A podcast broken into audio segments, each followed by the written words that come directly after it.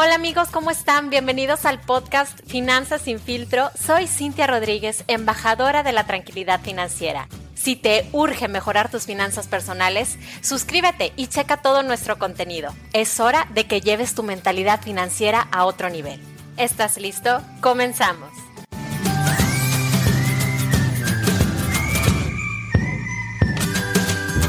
Hola a todos, ¿cómo están? Bienvenidos a un episodio más de este podcast Finanzas sin filtro. Qué padrísimo que me están escuchando. Muchas, muchas gracias. Fíjense que hoy quiero platicarles acerca del tema de inversiones, porque sí, señor, es un tema en donde yo sé que siempre hay muchas dudas y bueno, pues espero que en este episodio podamos aclarar algunas de ellas, ¿sí? Y sí vamos a hablar de inversiones, pero específicamente de los plazos de las inversiones porque el plazo es uno de los factores más, más importantes a la hora de invertir y saber si quieres invertir tu dinero a corto o largo plazo es pues básicamente la primera pregunta que debes de hacerte. Fíjate, muchas veces las personas cuando van a invertir se enfocan demasiado en los rendimientos y normalmente se frustran si no tienen los rendimientos que esperaban. Pero pues esta frustración se aliviaría básicamente si conocieran bien las herramientas de inversión y como qué características tienen. Así que ahorita probablemente te estás preguntando, bueno, ¿y a mí qué inversión me conviene? Y pues la respuesta es que todas las personas necesitan tener una combinación de inversiones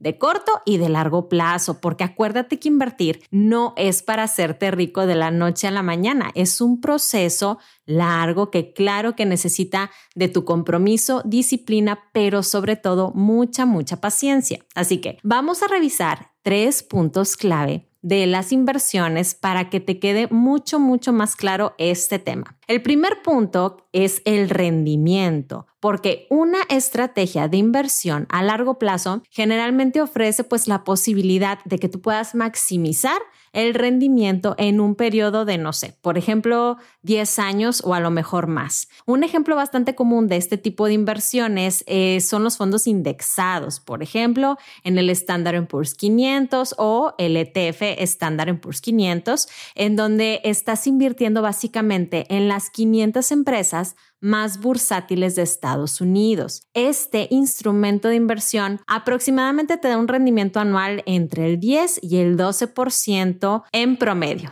Por el contrario, en una inversión de corto plazo, pues es porque tú quieres recuperar tu dinero en un plazo de uno a tres años, entonces no tienes suficiente tiempo pues para exponer ese dinero a un riesgo mayor, o sea que probablemente no puedas obtener un rendimiento muy alto en este tipo de inversiones.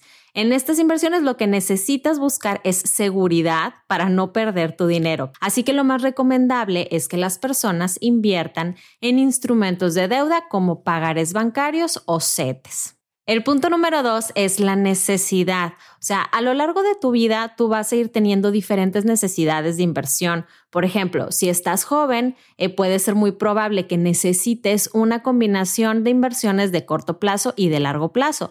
Corto plazo, por ejemplo, para comprar una casa, es la meta más común y largo plazo, pues para formar tu fondo de retiro, que debe de ser una meta principal cuando estás joven. A lo mejor cuando ya te jubiles, pues sí te vas a enfocar en hacer inversiones nada más de corto plazo, pues porque ya no sabemos cuánto tiempo más nos aguanta el cuerpo. Entonces, serían más enfocadas en el corto plazo. El punto número tres es el riesgo. Todas las inversiones tienen algún tipo de riesgo. Las inversiones de largo plazo son más volátiles. ¿Por qué? Porque el riesgo lo vas a minimizar con el tiempo y las inversiones de corto plazo pues no deben de ser volátiles porque lo ideal es no arriesgar nuestro dinero. Deben de ser seguras y pues a la vez darte un rendimiento un poco mayor a la inflación. ¿Ok?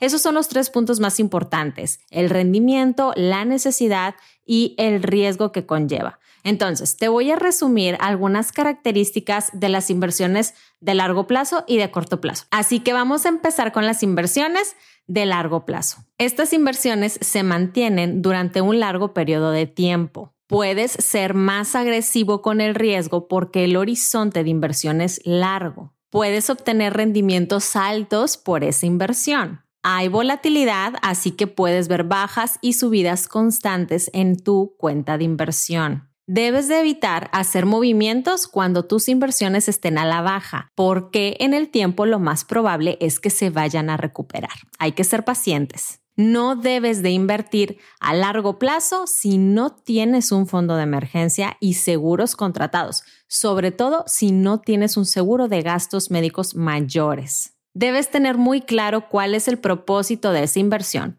jubilación, algún negocio o la educación de tus hijos. Debes de hacer un perfil de inversionista para saber qué tan dispuesto estás a correr riesgos según tu personalidad y estos los puedes encontrar en Google. Ahora vamos a ver las características de las inversiones de corto plazo. Empecemos con que se mantienen en un periodo corto de tiempo, ya lo habíamos dicho, entre 1 a 3 años. El nivel de riesgo de estas inversiones es menor. Es más común invertir en renta fija como pagarés y CETES. Normalmente el interés que te ofrecen es fijo. Según la institución, el rendimiento puede ser un poco mayor a la inflación o puede ser menor, sobre todo en los bancos, así que ten mucho cuidado y revisa muy bien qué rendimiento te van a dar después de la inflación. Si haces inversiones a la vista, vas a tener un rendimiento pequeñito, pero la ventaja es que vas a tener libertad de movimiento de ese dinero. Listo, listo. Espero haber sido muy clara con la información. Como quieras, si te quedaron dudas, pues ya sabes que con todo gusto tú puedes mandarme un mensajito directo por Instagram en la cuenta de Finanzas sin filtro. Y si quieres invertir a largo plazo, ya sabes también que yo con mucho gusto te puedo asesorar en el tema. Si te gustó este episodio, compártelo porque vas a tener 10 años de buena suerte en el dinero. Y si no estás suscrito a este podcast, pues ¿qué esperas? Pícale al botón y ya quedó. Pues amigos, muchísimas gracias por haberme escuchado. De verdad espero que tengan un excelente día y los veo en el próximo episodio. Bye bye.